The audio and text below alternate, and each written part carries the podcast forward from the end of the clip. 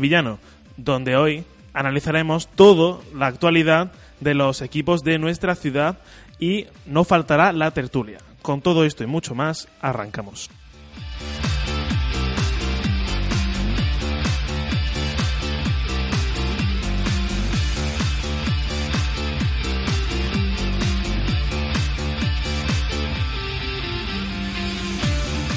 Como siempre, tendremos en esta mesa a Pablo Torreglosa, Muy buenas. Raúl Anaya, Muy buenas. Alberto Sánchez, Buenas tardes por decir algo. ya hablaremos de eso más tarde, Manu Lamprea Buenas tardes a todos. y un servidor Miguel Huertas. Como veo que tiene muchas ganas, Alberto, vamos a empezar por el Sevilla, que como viene siendo habitual contra los equipos grandes, eh, ha perdido otra vez. Sí, eh, bueno, yo tengo aquí varias palabras que podrían definir a lo que fue el partido frente al Real Madrid en el Santiago Bernabéu el pasado sábado con motivo de, de la decimoquinta jornada del campeonato doméstico. Estas son catástrofe, hecatombe, naufragio, bochorno, desastre, hum- Típico de piqueras, ¿no? humillación, paliza, espanto, vergüenza, todas podrían definirla. Ambos equipos venían al duelo con 28 puntos y con la aspiración de amarrarse a los puestos Champions metiendo presión a Atlético y Valencia. Sin embargo, dio la sensación que los futbolistas del Sevilla se olvidaron de jugar a esto que, se llama fútbol. El 5 5-0 acabó el, el encuentro, cuyo resultado podría haber sido mucho más abultado de no ser por la disminución notable de intensidad en la, en la segunda parte del conjunto madridista. El primer gol lo anotó Nacho tras un despeje esperpéntico de Luis Muriel en el bote de un córner en el minuto 3 y posteriormente se atisbó algo de esperanza ya que el Madrid no terminaba de encontrarse y los hispalenses buscaban a través de la posición, de una posición interminable, hacer daño. Algo que tan solo duró 15 minutos, ya que Ronaldo, que había estado desaparecido hasta entonces en Liga, metió un gol que puso en evidencia el marcaje de toda la defensa sevillista. A los pocos minutos, en el 31, una mano irrisoria de Jesús Navas, que igualaba en partidos disputados con la, con la camiseta sevillista al mítico Pablo Blanco, provocaba un penalti que ejecutaría una vez más Cristiano Ronaldo. La debacle nervionense no tenía remedio y Cross puso el cuarto en un contraataque que recordó al Madrid de la Champions. Para poner la guinda al bochorno histórico, Hakimi Ajraf batió a Sergio Rico tras irse por la banda dejando atrás a Nolito. En la segunda parte todo transcurrió con el mismo guion por parte del sevillista, con alguna ocasión aislada de Muriel, pero fue el Madrid que no buscó con tanta hambre el sexto. Ahora os pregunto, antes de escuchar a alguno de los protagonistas de, aquel partido, ¿con qué palabra definiríais este, este partido del Sevilla y por qué? Yo vergüenza. Yo la palabra que usaría es vergüenza porque es un Madrid que no está ni mucho menos a, a buen nivel que te pase por encima de esta forma es vergonzoso. Es vergonzoso. Es lo que tú has dicho. Después del primer gol es un fallo en un córner, otro más. Yo he perdido la cuenta ya de los goles tras córner en centros al segundo palo que le han marcado al Sevilla, porque ya son unos cuantos. Pero bueno, es un fallo, es el minuto 2, pero hay partido. Todavía se pueden hacer cosas y más viendo que el Madrid ni mucho menos estaba realizando una presión fuerte, ni, ni tampoco estaba... que no, era, no estaba dominando el partido, el partido estaba abierto. Pero ver al Sevilla cómo andaba por el campo o los huecos que dejaba en defensa, sumado a que en ataque en ningún momento se veía que pudiera crear verdadero peligro, es- es que es vergonzoso. O sea, era un partido en el que tú dices, si el Sevilla aprieta un poco más, puede forzar el empate y, y por qué no buscar algo más y hacer que el Madrid se tuviera que exprimir más aún. Pero es que el Madrid no se le, no se le exigió nada en ningún momento, que el Sevilla no fue rival, porque es que era vergonzoso. Es que la palabra es vergüenza. Lamentable, lamentable. La palabra es lamentable. No se puede, un, un equipo como el Sevilla, que recordemos, jugará octavos de Champions League, no se puede presentar en el Bernabéu como si fuera a, a pasar rato. Ha ido como si fuera turista a ver el Bernabéu, porque prácticamente no hicieron nada, salvo unos 10-15 minutos después del primer gol que parece que el Madrid dejó jugar al Sevilla. Porque yo creo que no fue la intención del Sevilla, fue que el Madrid dejó jugar salvo en eso que tuvo ocasiones, y que tampoco tuvo muchas ocasiones, porque empezó con la típica como contra el Maribor, a tocar la pelota al borde del área, que a ver si encuentra algún hueco, hueco que no, que lógicamente el Madrid no te va a dar, y a buscar el hueco, buscar el hueco y el balón no entra, y al final, pues, un error en el centro del campo te acaba condenando. Bueno, yo no lo definiría en vez de con una, con dos, pues es necesario. Yo creo que es lo esperado. Y me explico. Eh, como ha mencionado Alberto, en, muchas, en muchos partidos, ha sido por ejemplo contra el Villarreal o contra el Maribor, parece que en las primeras partes el Sevilla desaparece, no rinde al nivel y en este caso se ha encontrado con un Madrid que tiene que acudir al partido con baja, sobre todo en- en defensa, pero que en ataque nunca se le puede subestimar y claro, el Sevilla se encontró con un potencial ofensivo del Madrid eh, muy grande, sumado a los errores individuales y colectivos del equipo y le condenó, no te diría demasiado porque se mereció absolutamente que, que marcaran esos cinco goles porque incluso pudieron ser más. Pues mira, eh, se olvide Raúl, eh, solamente un, un apunte. Yo eh, empecé a ver el partido eh, equilibrado para el, para el Real Madrid en el mismo momento en el que mm, los jugadores saltaron al césped. Es decir, yo el detalle de que Mercado era el capitán del equipo ese día. Yo en ese momento, eh, evidentemente, eché en falta un pareja, eché en falta un Iborra, eché en falta alguien que, que, que le imprime un poquito de carácter, un poquito de personalidad, un poquito de garra a- al equipo y sobre todo al Sevilla, que es un equipo caracterizado pues por eso, por eso mismo, ¿no? Por tener eh, coraje, por tener casta, haciendo alusión al lema de, del, del club y está claro que ahora mismo en el vestuario hay una falta de alma total y, absoluta en el Pizjuán porque eh, la afición le imprime ese, ese plus de motivación, ese plus de energía, pero luego a la hora de, de la verdad, esa falta de conexión total entre Muriel y Kier, que es que yo, yo me imagino en el vestuario ese Muriel eh, mm, hablando con Kier, yo es que no me imagino esos dos futbolistas hablando entre sí, no me lo imagino. Entonces, claro, una falta de conexión, una falta de comprensión total ese, mm, no se hablan entre sí, pues eso propicia ya el primero de los goles. Luego es verdad que el equipo se recompone, el equipo juega, juega un poco al fútbol, pero le falta muchísima verticalidad y le falta profundidad. Le falta sobre todo eh, que el, el otro día el Sevilla jugó con, para mí, dos exfutbolistas, como son Leito y como son Jesús Nava. Yo creo que mm, más allá de lo que ya han dado, esos futbolistas no van a dar. Ya puede haber jugado Jesús Nava 500 partidos con el Sevilla, como ya ha cumplido el récord, 412 me parece, me parece que son.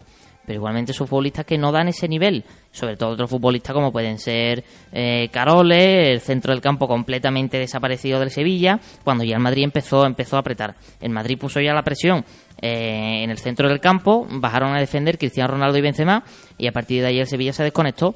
Yo sigo pensando que Vanega debería seguir jugando un poquito más adelantado y tener atrás dos futbolistas de cierre, un doble pivote como pueden ser perfectamente Pizarro y Geis, que para mí podría ser una buena solución para, para el Sevilla. Entonces el Sevilla perdió la pelota y a partir de ahí pues ya no, no, no hubo no hubo reacción. Tuvo alguna, algunas ocasiones, pero ya luego ni Muriel las materializó ni, ni nadie. Así que yo creo que difícilmente salvable el, el partido del Sevilla.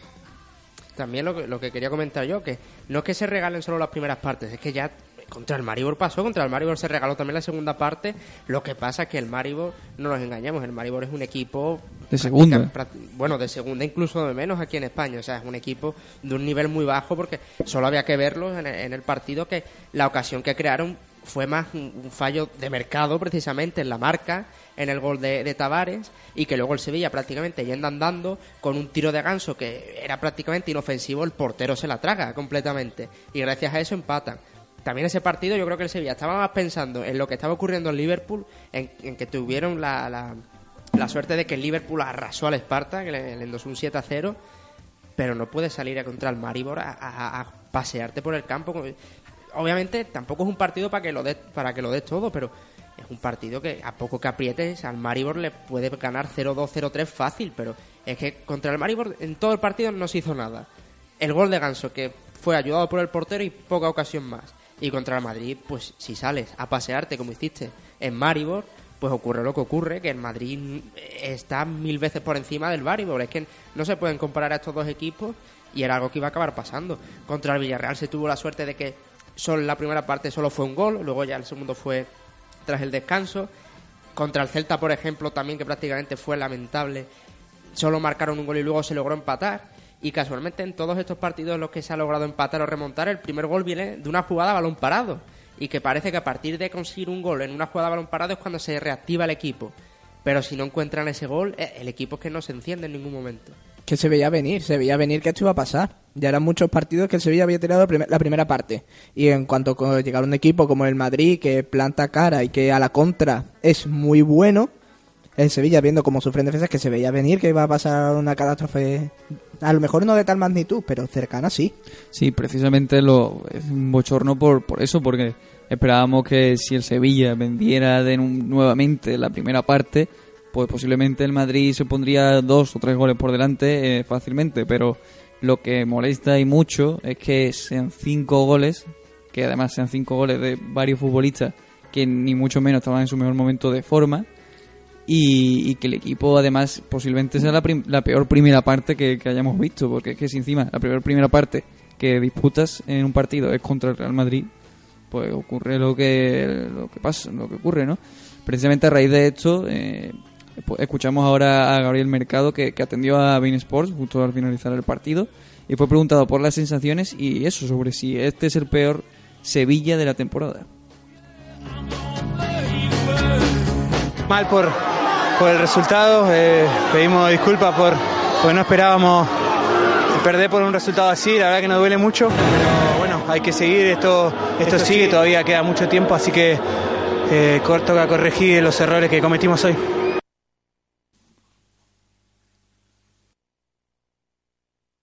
Bueno, yo creo que sí, el resultado lo marca. Eh, de estos errores eh, hay que tener mucha autocrítica para, para corregir y bueno, siempre pensando en, en querer, en querer revertir esto.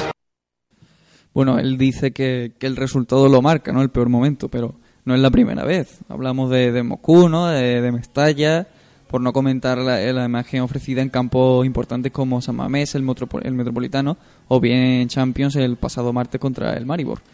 Ya te ofrezco yo el, el- el dato, lo tengo por aquí apuntado. Contra los cuatro equipos grandes, entre los cuatro primeros, Valencia, Barça, Atlético de Madrid y Fútbol Club Barcelona, el, el Sevilla ha encajado 13 goles y ha marcado uno.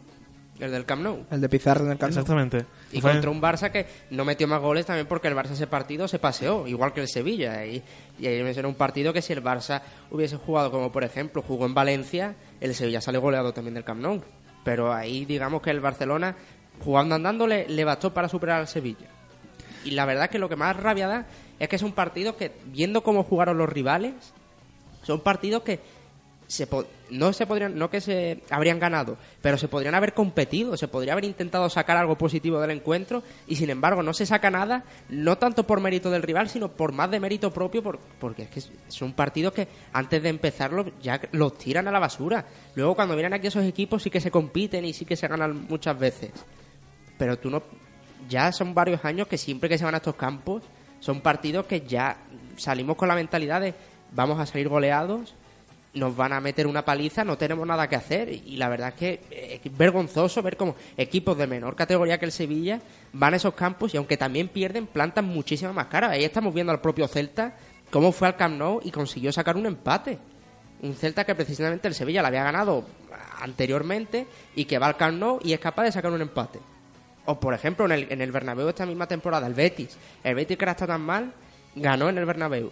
El Levante, si no recuerdo mal, sacó un empate del Bernabéu. Es decir, hay muchos equipos de menor nivel que el Sevilla que consiguen sacar cosas de estos estadios simplemente por ponerle eh, intensidad a- al partido, por lucharlo. Sí, a, a estos campos que, que ha mencionado Miguel y estos resultados se les suma ese, ¿no? El de, el de San Mamés contra el Athletic Club, que es el club- un club histórico, eh, por 1-0, que además es un partido que se recuerda como uno también uno de los más horribles, ¿no? Horrendos de, de la temporada, puesto que el Athletic Club no jugó a nada, igual que el Sevilla, y fue un partido muy feo de ver para el espectador neutral y acabó por 1-0. Lo único, los únicos dos datos positivos, que es que en el Madrigal, pero en el Madrigal no, en el de la Estadio de la Cerámica. Cerámica, sí, que ya no suelo olvidar el nombre tan peculiar que le han puesto ahora. Ganó 2-3, pero más bien por demérito del Villarreal, ¿no? Porque permitió que el Sevilla entrara en el partido y luego eh, Barbosa no estuvo tampoco muy afinado en, en los dos últimos goles. Porque se vino abajo porque se notaba el esfuerzo que habían realizado días antes por, por el partido de Europa League que jugaron. Y yo creo que eso fue lo que jugó también en favor del Sevilla, el cansancio de- del Villarreal. Y el otro dato importante es que de entre los 10 primeros, eh, todos han sido visitas, salvo el partido contra el Celta. Por lo tanto, bueno, queda pendiente el de la Real Ah, Sociedad, que juega eh, el 20 de diciembre, si no recuerdo mal. Y, y ahí está, estos son los únicos datos positivos que podemos sacar, de, que podemos sacar en conclusión, pero en general todo es muy negativo. Son resultados malos, son derrotas y encima ofreciendo una imagen pésima. Y no solo los partidos, también los mensajes de después. El típico, Bo- Bordoni cuenta nueva. Bordoni cuenta nueva, 4-0 en Valencia. Bordoni cuenta nueva, 5-1 en Moscú. Bordoni cuenta nueva, 5-0 contra el Madrid. Al final, sí, Bo- Borda, hay que olvidarlo, hay que olvidarlo, hay que dejarlo. Si lo olvidas, después te acaba cayendo otra vez. Yo creo que este es un tema de debate que se podría, nos podría durar aquí un montón de tiempo y es el de, el de los tópicos, ¿no? El no, ya vamos a pensar en la próxima jornada. Digo, no, no, no, no. Te acaban de meter cinco. ¿Cómo que vas a pensar ya en la próxima jornada? Piensa en, que, en por qué te han metido cinco y en la manera de contrarrestar eso. No me digas que ahora ya estamos pensando en la próxima jornada. No, no, no, no. Te han metido cinco en la primera, no en todo el partido, no, no, no. La primera En la parte. primera primera parte. No me digas que eh, no, pero eh, para la próxima jornada ya lo intentamos resolver. Pero mira lo que has hecho mal, que fue prácticamente todo, en el Sevilla, y a partir de ahí dice esto lo hicimos mal, esto lo hicimos bien, aunque del Bernabéu poco, poco bueno se puede rescatar, pero bueno, eh, mira lo que hiciste mal e intenta contrarrestarlo, intenta no hacerlo más, pero lo que me puede decir es no, ya estamos pensando en la próxima jornada, es que eso no autocrítica ninguna. Que lo que decía Mercado, que bueno, Mercado y el nivelito que está dando últimamente, ya lo hablaremos en otro momento, pero decía, no esperábamos salir goleados de esta manera de aquí, pero ¿cómo que no, no puede decir eso? Es decir, en cuanto a ti te marcan el primero, tú tienes que apretar e intentar buscar el empate, y si ves que te marcan el segundo, Pues intenta ir a remontar el partido, al menos a marcar un gol, pero es que no, es que tiraron el partido. Si es que en ningún momento se vio que tuvieran la intención de hacer algo. No puede decir que le sorprenda salir goleado así, porque viendo la actitud de, de los jugadores, es que era obvio, si se veía venir que el partido iba a acabar fatal para los intereses sevillistas. Pero no puede decir que no esperaba salir goleado así, cuando se hizo un partido tan malo. Y lo normal es que una vez que vayas por detrás, intentes reaccionar, intentes buscar el empate, pero si es que en ningún momento hubo ningún tipo de reacción. Yo creo que ahora los jugadores, eh, a- ¿cómo se dice? Asesorados por, la, por los jefes de prensa dicen, di esto, no digas lo otro, y siempre recurren a los típicos tópicos que, que siempre salen a la luz y que no siempre eh, son la realidad del, de este caso del equipo. Si, si os parece, escuchamos ahora a Ernesto Marcucci, que valoró esa forma de perder y también comentó por encima el hecho de haber visitado a los equipos más complicados. Sí, eh, pues perder en el Bernabéu no es, no es ninguna cosa de otro mundo.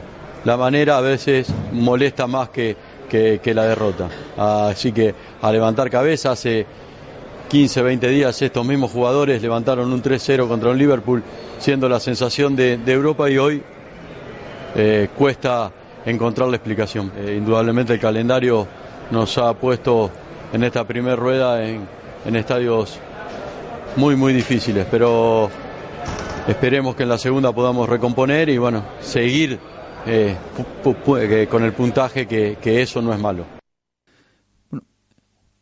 Esperamos que en la segunda eh, nos podamos recomponer. Yo creo que estaréis de acuerdo conmigo en que eh, actualmente el Ramón Sánchez Pizjuán es el principal activo del Sevilla en cuanto a juego, a resultados, a todo.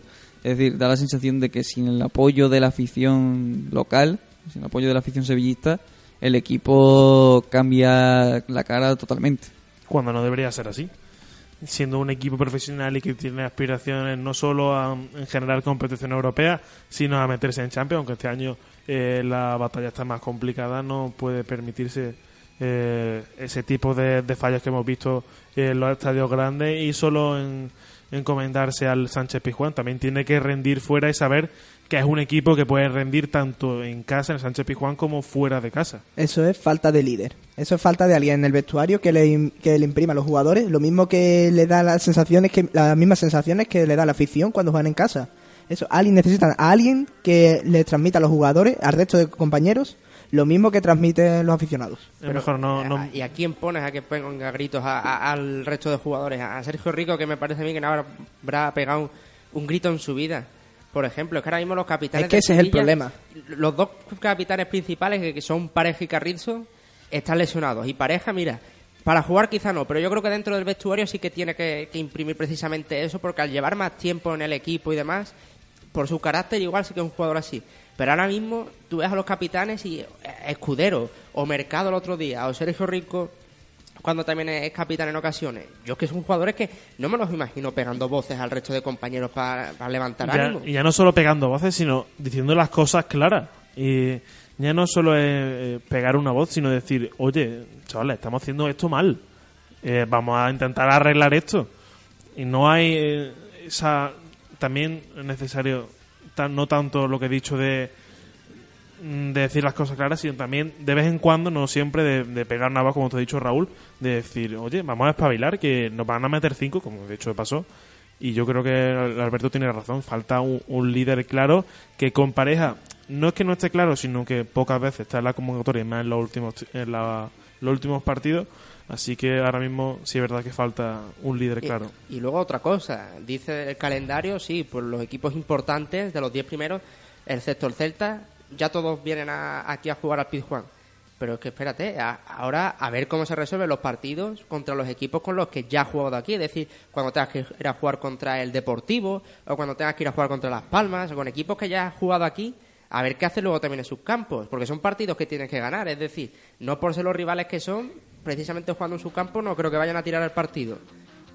Y a ver, a ver, porque precisamente te puedes, de- puedes dejarte puntos más importantes en liga perdiendo contra estos equipos que perdiendo en el Bernabéu o en el Camp Nou.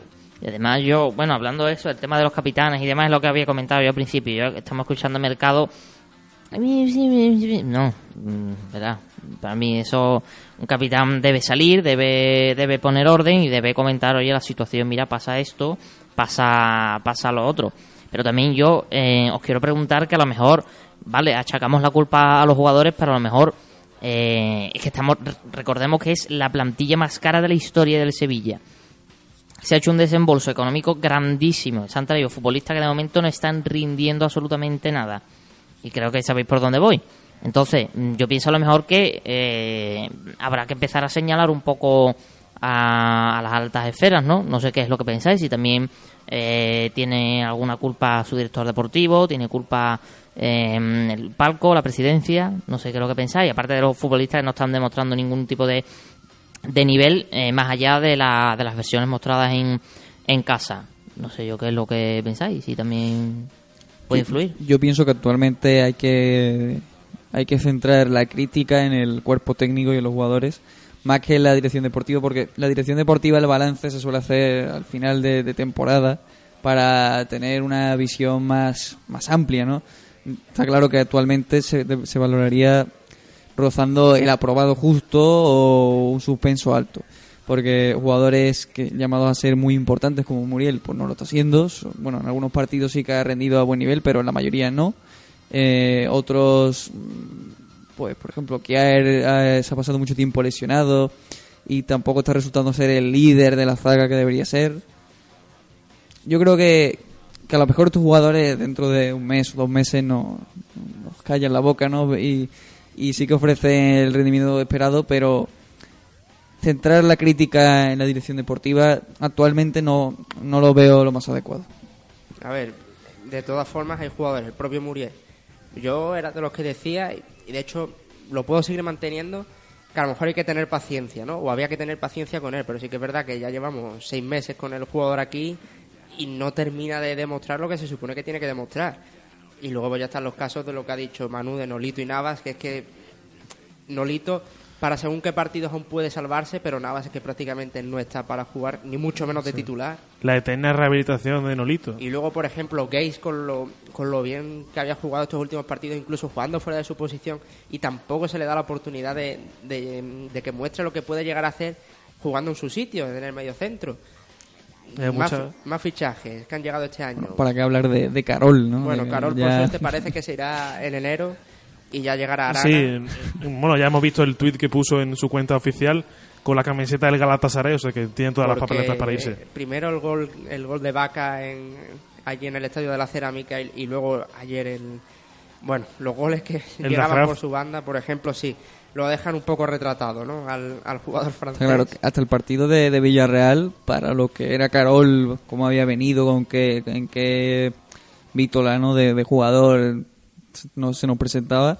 Desde luego no había rendido de todo mal, un papel de más o menos decente, pero el partido contra Villarreal y ya contra el Madrid se ha consagrado definitivamente como eh, junto a Montoya posiblemente el peor jugador de la que plantilla. ha demostrado que es un jugador que es precisamente para jugar partidos contra, contra equipos de, de menor nivel, con partidos de menor exigencia, donde ahí puede dar el pase. Ojo, Bueno. no, no destacar, pero al menos no, no perjudicar tanto al equipo. Pero en cuanto se ha enfrentado a dos rivales de entidad, ya hemos visto lo que ha hecho. Bueno, ya vimos que Montoya pues no está teniendo nada de protagonismo. Incluso le llegan ofertas que parece que en, que en América tiene buen cartel, en Argentina y en- incluso en México. Así que yo creo que va a ser la primera salida. Incluso incluyendo la, la de Carol, que seguramente se marche de nuevo a Galatasaray. Ya no salida, lo que tiene que haber son llegadas, sobre todo. Bueno, para finalizar ya esta ronda de declaraciones, cabe destacar que el resto de jugadores de la plantilla que hablaron estuvieron en la línea del optimismo de cara a los siguientes partidos, pese a este tremendo bache. Y escuchemos, por ejemplo, a Nolito.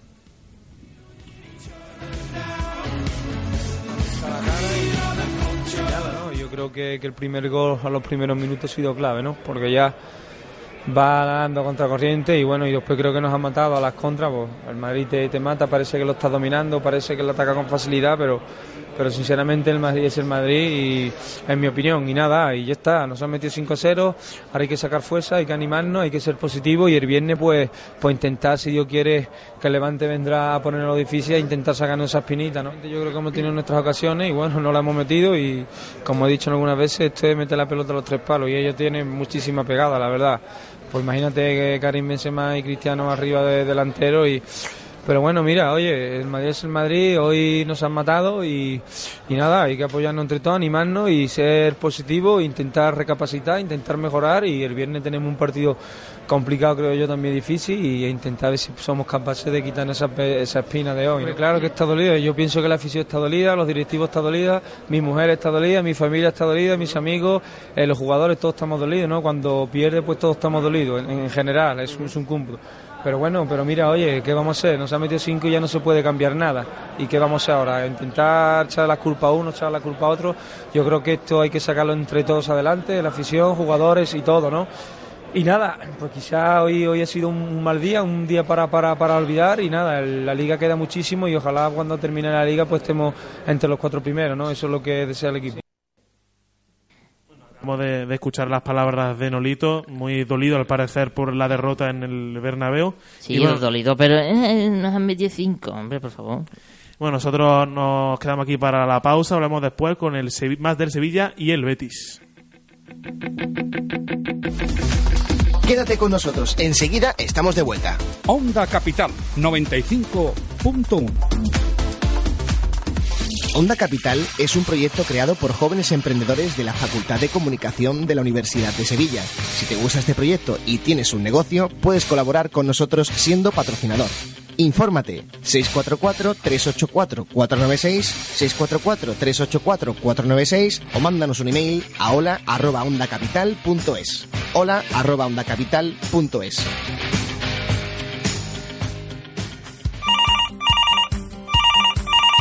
Peluquería Canina Reyes, dígame.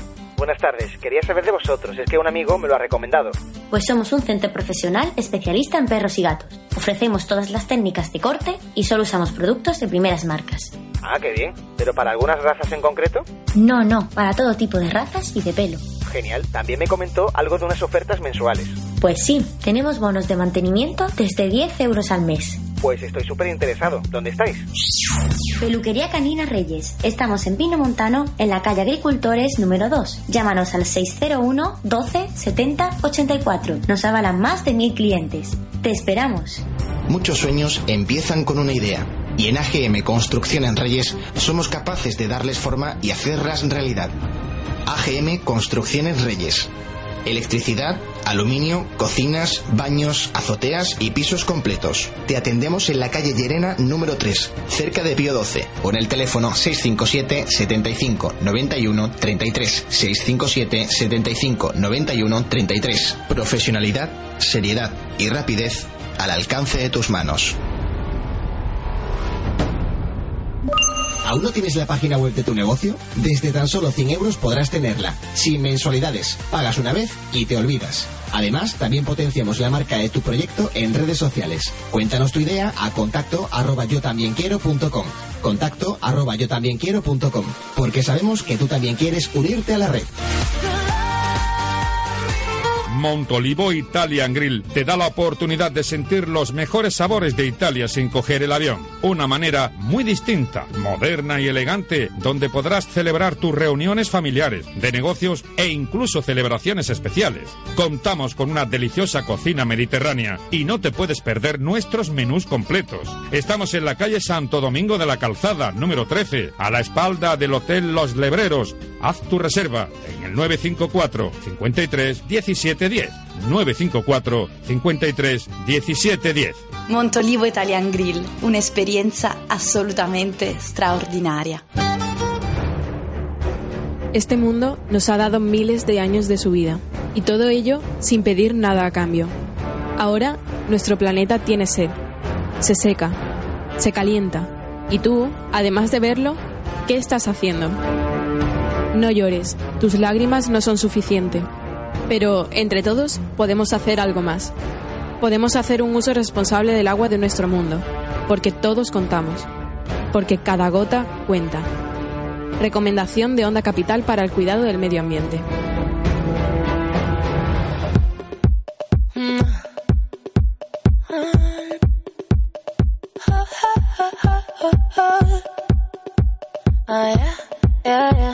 Yeah, yeah. Mm-mm. What you, what you gonna do? Uh, yeah, time is money, so don't fuck with mine. See him out with my girls, I'ma have a good time. Step back with your chit chat, killing my vibe.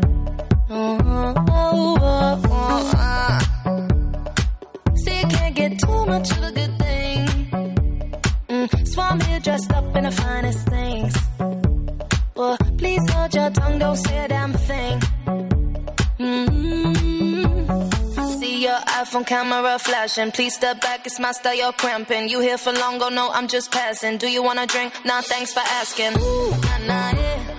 Don't act like you know me, like you know me, nah,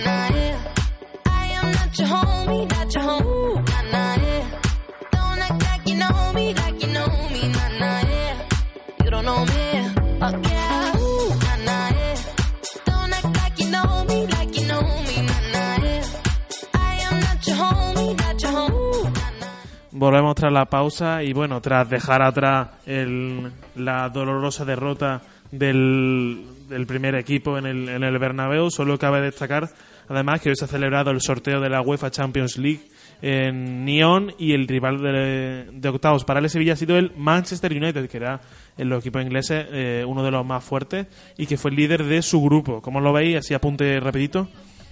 A día de hoy debería caer el Sevilla.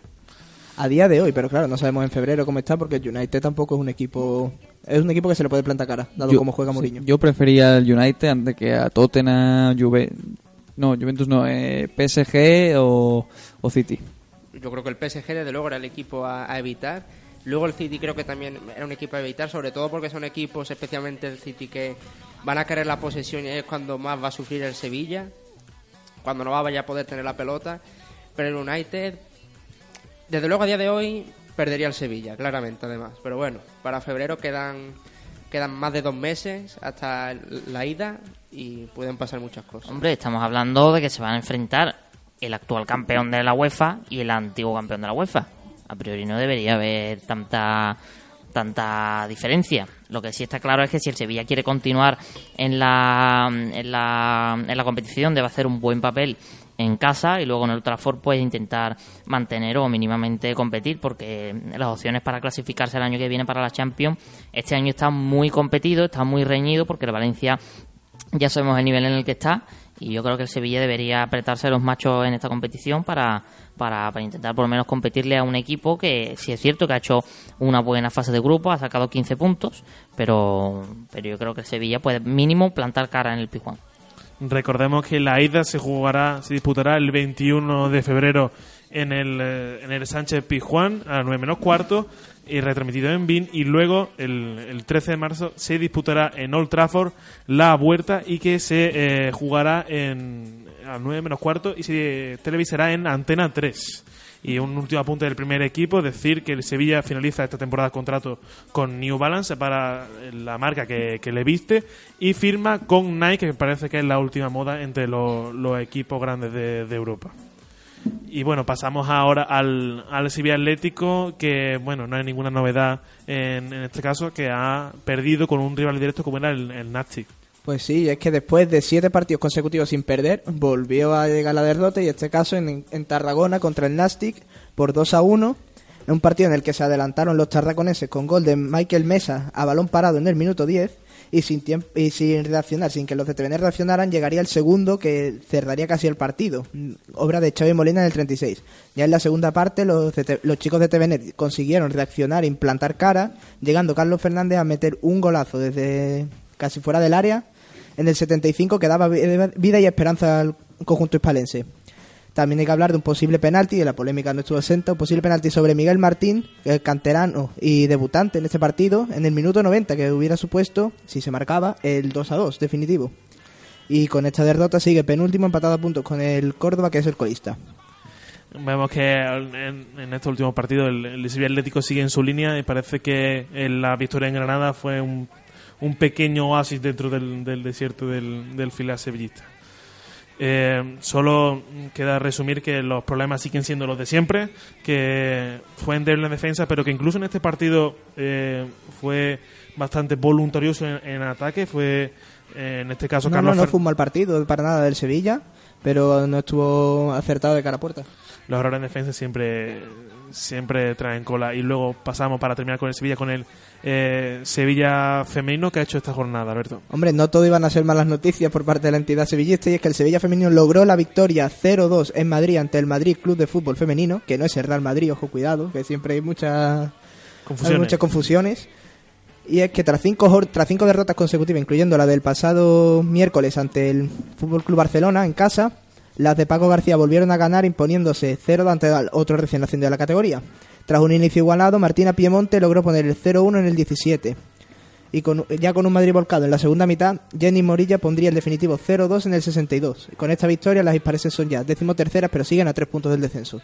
yo creo que era, era un rival idóneo para, para salir de, de esa zona peligrosa vamos a, a decir de la clasificación y siempre viene bien una victoria ante lo que es eh, un rival directo Vamos a pasar ahora al, al Real Betis, que no, tampoco ha ganado. Ya estamos viendo que el- los equipos de, de nuestra ciudad no están teniendo suerte eh, o no se han merecido la victoria en, en esta última jornada.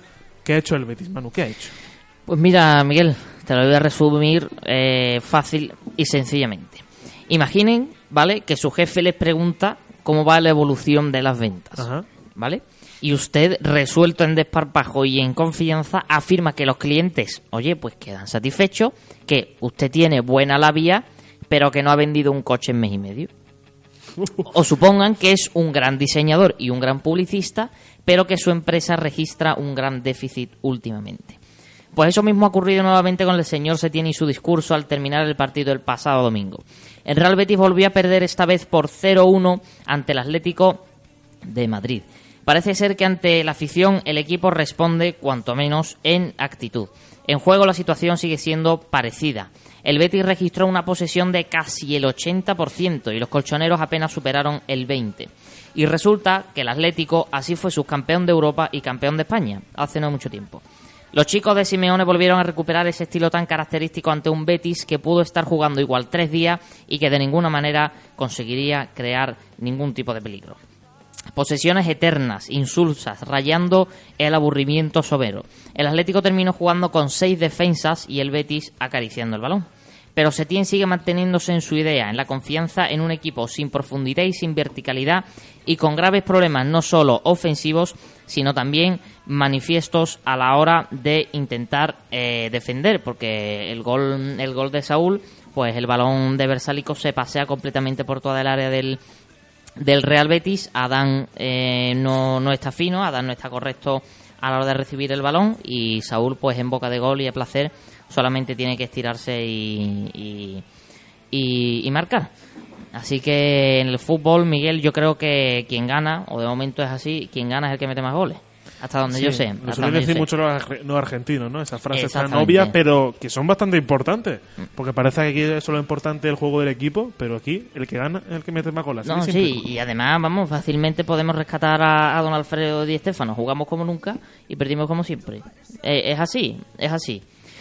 Porque el Betis notó demasiado el gol encajado obra de Saúl. La afición reprobó al principio a su equipo antes de que el balón echara a rodar. Esto es importante. Está bien dar un toque de atención al equipo, pero a la hora de que el balón está ya en juego, lo importante es animar al equipo. Eso sí, eso sí, eso sí es verdad. Y está claro que cuando el equipo responde, la afición responde el doble. De eso no tengo tampoco ninguna duda. Un 4-2-3-1 sorprendió a Simeone, evidenciando que Setién tiene posibilidad de retocar algunos aspectos y mejorar la imagen. Fabián y Guardado conformaron el pivote, pero las malas noticias llegaron cuando el mexicano salió del terreno de juego lesionado y sancionado para el partido del próximo lunes en La Rosaleda. Antes del gol el equipo creó juego, movilidad y acercamiento, pero pocas veces se remachó con peligro. Budebuz y Tello protagonizaron las acciones más comprometidas para Oblak, sobre todo con la de Tello, que mm, Oblak hizo un auténtico paradón mandando el balón a córner. Con el gol atlético el equipo sufrió un revés anímico y en la segunda parte con el Cholo, en plan Cholo primigenio, colocó la muralla ante Oblak y se fumó la oportunidad de puntuar. La afición dividida despidió al equipo con la sensación de que el partido de la Rosaleda tiene sabor a ultimátum, porque el Real Betis sigue a tres puntos de Europa, pero a seis del descenso. Ya empezamos a mirar un pelín hacia, hacia abajo, porque también es cierto que se ha dado la circunstancia de que muchos de los equipos que están abajo eh, han ganado. Ha ganado el Deportivo, eh, ganó eh, el Alavés, ganó el Málaga, ha empatado el Eibar. Entonces, los equipos de abajo están empezando a recomponerse y yo creo que es, de momento hay margen todavía para recuperar y margen para para intentar cambiar el rumbo de, de la situación, porque recordemos dos puntos de los últimos 18, que no se nos olvide. Yo solo quería rescatar dos cosas, creo que la ha mencionado Manu. Eh, quería rescatar eh, unas declaraciones de Coque, el jugador de Atlético Madrid, después del partido, en las que dice que textualmente el Betty despliega, despliega normalmente un fútbol espectacular, con esas palabras, y, pero que el Atleti aprovechó la que tuvo. Es decir, no, él mismo dice que tuvieron una ocasión, como mucho otra, y la aprovecharon.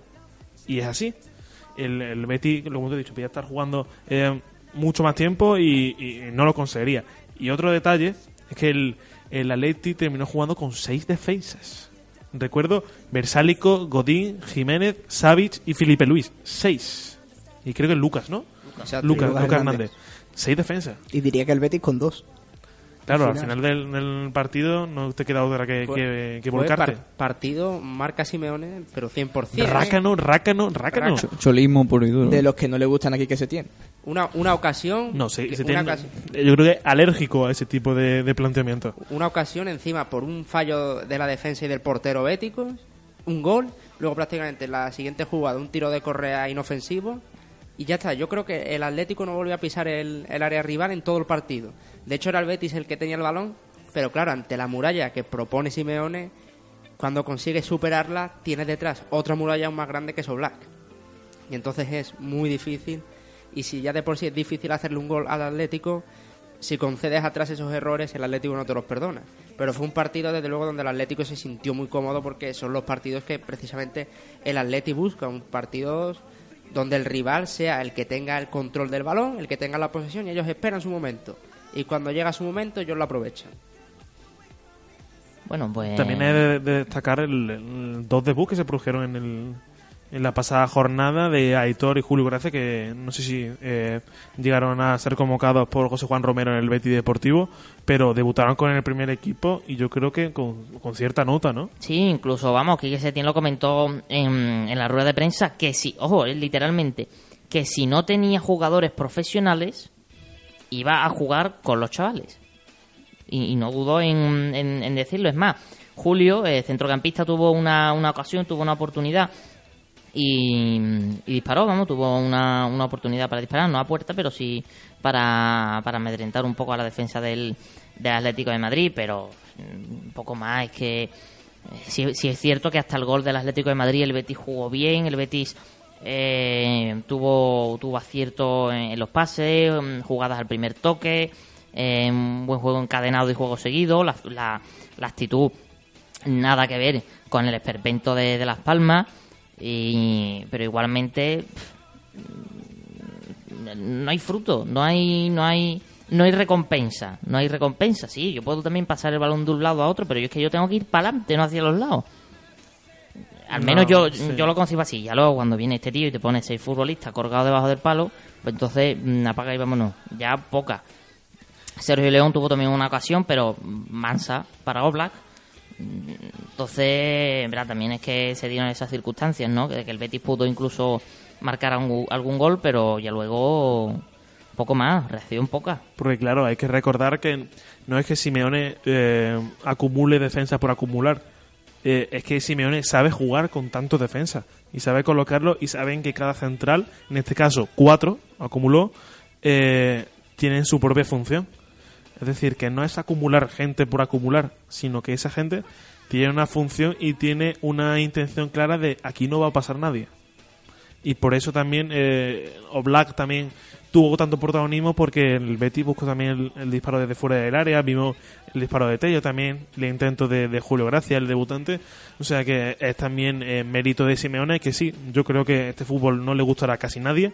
Un fútbol rácano que puede recordar muchísimo al catenacho italiano, pero que es efectivo. Y yo creo que eh, para... Hombre, te da ligas. Claro, es que para Simeone eh, pone por delante, yo creo, aquí lo he dicho, eh, hay que poner por delante el resultado. A partir de ahí, puedes jugar lo más racanamente posible, que los tres puntos te los llevas. Es efectivo porque el Atlético de Madrid tiene un plantillón. Exacto. Es, es posible- es la tercera mejor plantilla de España y puede estar perfectamente entre las ocho mejores de Europa. Eh, es lógico que le salga tan bien. Además, el Cholo Simeone ha estado, eh, ya lleva unos cinco años eh, en el cuerpo técnico, impregnando continuamente su idea. Y, y- y muchos jugadores ya llevan bastante tiempo con él para, para haber captado todo lo que él ha tratado de, de transmitirles. Que no muchos equipos pueden decirlo. Efectivamente, si cuentas con todos estos factores, no me extraña que, que Atlético haya obtenido la, la fórmula del éxito.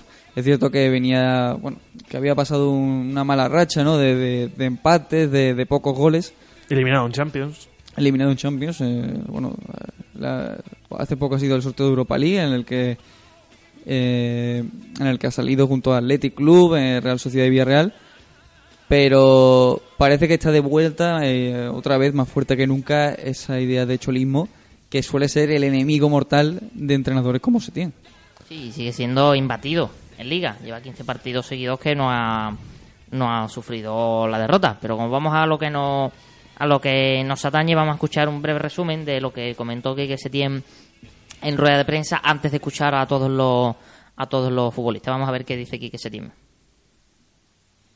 Me voy con una sensación triste, pero contento porque creo que el equipo hoy ha dado un paso importante en- en- y, y confirma de alguna manera lo que, lo que queremos hacer. Cada uno puede tomar la, la opción que quiera, ¿no? pero yo creo que este equipo es para confiar en él, en lo que estamos haciendo y hoy yo creo que lo hemos demostrado, a pesar de que, como digo, el resultado no ha sido bueno. Y hay que seguir así y Bueno, pues ahí estaban las declaraciones de, de Quique Setién. Nuevamente eh, el tema de las sensaciones, el tema de la posibilidad de seguir creciendo, de seguir creciendo, de seguir jugando, de que el equipo está con él, de que se juega un fútbol bonito, un fútbol precioso, un fútbol espectacular. y Llevas dos puntos de 18. En fin, Sí, cositas. veces lo hemos comentado, lo de las sensaciones. Claro, sí, eso también. Son- sí, en el Sevilla Atlético, por ejemplo. Por Eh, ejemplo. eh, Claro, es algo que ya conocemos, lo de hablar de sensaciones, el equipo está mejorando y tal, pero los resultados siguen siendo los mismos. Aquí hay que recalcar lo que hemos dicho antes, la, frase tan, tan, vamos a decir, tan argentina, vamos a decirle de Alfredo Di Stefano, de, de que el que marca más goles gana. Y a veces tú dices, ah, pues eso es muy, muy simple, muy, muy obvio. Pero al fin y al cabo, esta frase se puede aplicar a los equipos que eh, ponen por delante el jugar bien a los resultados. Parece que se les olvida cuál es el verdadero objetivo de, de los partidos, ¿no? Del fútbol, que es marcar goles. Y parece que a veces un equipo juega muy bien, tiene un 80% de posesión, pierden el partido, pero oye, luego se van a sus casas tan contentos todos, diciendo que bien hemos jugado y cuánto balón hemos tenido. Pero eso es una posición al fin y al cabo estéril. Es decir, no te sirve para absolutamente nada tener como se tuvo, que creo que el, el Atlético de Madrid tuvo un 28% de posesión, que el, el, Betis tuvo casi un 80%, pero que no te sirve absolutamente de nada. Es decir, eh, en este caso hay que aplicar esa frase de hay que marcar más goles que el contrario. Punto. Y es así. Vamos a escuchar al que para mí fue también uno de los mejores del partido, no solo en el terreno de juego, sino después, porque creo que sus declaraciones son el ejemplo, el ejemplo a tomar y el camino y el camino a seguir, y es el que caracterizaba al Real Betis al principio de temporada. Zufedal. Bueno, sí, la verdad que se nos puede reprochar, hemos perdido, ¿no? Porque yo creo que el fútbol ha ganado los partidos y no, ha podido ser, pero lo que sí te puedo asegurar es que el equipo está trabajando a máxima intensidad y somos conscientes de que representamos a, al Real Betis y que tenemos que salir de esta situación lo más antes posible. Sí, bueno, a ver, eh, las malas rachas están para romperlas, ¿no? Y bueno, yo creo que ya llevamos unos cuantos partidos mal pero hoy el equipo ha hecho un gran trabajo, hemos, nos hemos enfrentado a un rival que, que, domina muy bien el juego defensivo, la verdad que es una roca y bueno, lo hemos intentado de todas maneras y yo creo que si seguimos en este camino van a llegar cosas muy buenas. Sí, la verdad que sí, no me falta un poco de, de ritmo, pero bueno, estoy trabajando a tope para, para, poder ayudar al equipo. No, yo estaba, bueno, se me han subido los gemelos los dos, pero bueno, no podía, estábamos perdiendo y había que seguir y bueno, lo, hemos intentado, como te digo, hasta el final y la verdad que es una pena, ¿no? Eh, es jodido perder así, porque cuando el equipo lo da todo, lo intenta, eh, el estadio te anima y ves que no llega el gol, eh, duele mucho, ¿no? El juego que hacen es complicado también, ¿no? Defenderse también durante 94 minutos eh, pocos equipos son capaces de hacerlo, ¿no? Y ellos pues son un equipo muy organizado que sabe cuáles son sus armas, las utilizan muy bien y, y dominan muy bien todo el partido, ¿no? Los, tiempos y todo. Al final el equipo nuestro eh, tiene que seguir mejorando, creciendo. Somos un equipo bastante nuevo y, ya te digo, cabeza arriba, mentalidad positiva, trabajar, trabajar y trabajar y es el camino para, para salir vamos, y que quien diga que este tío es internacional con Marruecos, mmm, difícil, ¿eh? Difícil Hombre, de su, creer. Es un español tres, muy bueno, ¿eh? En sus tres etapas en España, en, tanto en el Levante como en el Alavés y en el Betis, ha aprovechado. Y yo creo que es el, el ahora mismo de todos los que eh, de la plantilla del Betis es el líder para mí. Por lo menos en defensa, porque se ha visto que cuando no está él, el equipo sufre de manera impresionante. No es, digamos que Fedal es eh, el mejor defensa de, del continente, pero al menos aporta ese liderazgo que en otras ocasiones el Betis no lo ha tenido. Y yo creo que hace bueno a los demás. Sí. Yo creo que Mandy incluso jugó hasta mejor. Y el resto de la defensa también. Yo creo que Fedal es lo que estuvimos hablando. Vamos a ver, se necesita, se necesita un tío que marque. Un tío que marque la defensa y que, y que, y que, y que y que asegure bien la zaga y entonces si el resto de los compañeros se ven seguros y saben que tienen ahí un, líder, una persona que les puede ayudar y que les puede manejar en estas situaciones, pues lo van a lo van a agradecer. Así que mañana ya hablaremos largo y tendido sobre el próximo partido en la Rosaleda, que creo que es muy importante. Y aquí dejamos la información sobre el Real Betis, el primer equipo. Exactamente, porque rápidamente pasamos al segundo equipo, al Betis Deportivo, que cosechó fuera de casa una nueva derrota contra un rival directo como era el Badajoz. Sí, además una derrota abultada porque por, con un rival directo por la permanencia en la categoría, el resultado fue de 4-1 a favor de los locales. A pesar de que el Betis Deportivo se adelantó en el minuto 2 por mediación de Loren tras un error de, de la zaga local. El Betis Deportivo estaba controlando el partido, de hecho el Badajoz se impacientaba, buscaba el ataque con mucha ansiedad, lo cual le costaba que no, no tenía ocasiones claras y el Betis Deportivo se sentía bien. Pero sin embargo el Badajoz fue consiguiendo calmarse un poco, fue entrando poco a poco en el partido de nuevo tras el mazazo inicial y en el minuto 22 consiguieron empatar el partido. Tuvieron incluso la oportunidad de darle la vuelta al encuentro antes del descanso, pero sin embargo ambos equipos se marcharon a vestuarios con este empate a uno. En la reanudación fue el Betis Deportivo quien tuvo las dos ocasiones más claras para volverse a adelantar en el marcador, pero no las aprovecharon y sin embargo el Badajoz sí que aprovechó sus ocasiones primero para poner el 2-1 y luego ya para con un Betis Deportivo volcado, aprovechando los espacios que aparecieron, el Badajoz aprovechará las contras para poner este 4-1 definitivo. Ahora mismo el filial verde y blanco que pierde la decimosexta posición en favor del Badajoz y se colocan en decimoséptima posición con 19 puntos. El Betis Deportivo al que le es de vuelta eh, su último resultado fuera de casa contra el Cartagena, en ese, en ese caso fue de 1-4, en este caso pues también 4-1, derrota dolorosa para los de José Juan Romero, que ven peligrar su posición dentro del grupo cuarto de la segunda división. Pasamos ahora al, al Betis Féminas, que eh, consiguió la victoria en una cancha difícil como era la de la quinta clasificada. Sí, como con el Sevilla, pues la única noticia positiva, digamos, de los, de los equipos del Betis, ya que el Betis Féminas sí que ganó al Granadilla Canario en Tenerife, un partido que comenzó loco, ya que las locales se adelantaron en el minuto uno, pero en el minuto dos el Betis Féminas empató con un gol de Bea Parra. No llegaron más goles en la primera mitad, pero en un, en un partido que era de ida y vuelta en el que cualquier equipo podía volver a marcar en, en cualquier momento. Y tras el descanso, el ritmo de partido seguía siendo muy alto y de nuevo dos minutos locos, ya que primero en el minuto 60 Rocío Galvez adelantaba al Betis Féminas y en el 61 de nuevo el Granadilla volvía a empatar el partido. Para apenas tres minutos después, de nuevo la anterior goleadora, Rocío Galvez, firmara su doblete y pusiera el 2 a 3 que sería definitivo ya en el partido. Sin embargo, ambos equipos tuvieron oportunidad, tanto las locales como de empatar, como las visitantes de sentenciar el partido. De esta forma, el Betis Femina vuelve a posiciones de Copa de la Reina y mira hacia el frente. El equipo está octavo en la clasificación con 18 puntos. Y que le restan nueve puntos del, del descenso, que es una eh, noticia magnífica para la de María Pri, que afronta- afrontan la próxima jornada con algo más de, de esperanza en, escalar puestos. Nosotros lo dejamos aquí, ya saben, volvemos mañana a las 3 de la tarde con más fútbol sevillano. Nos vemos mañana.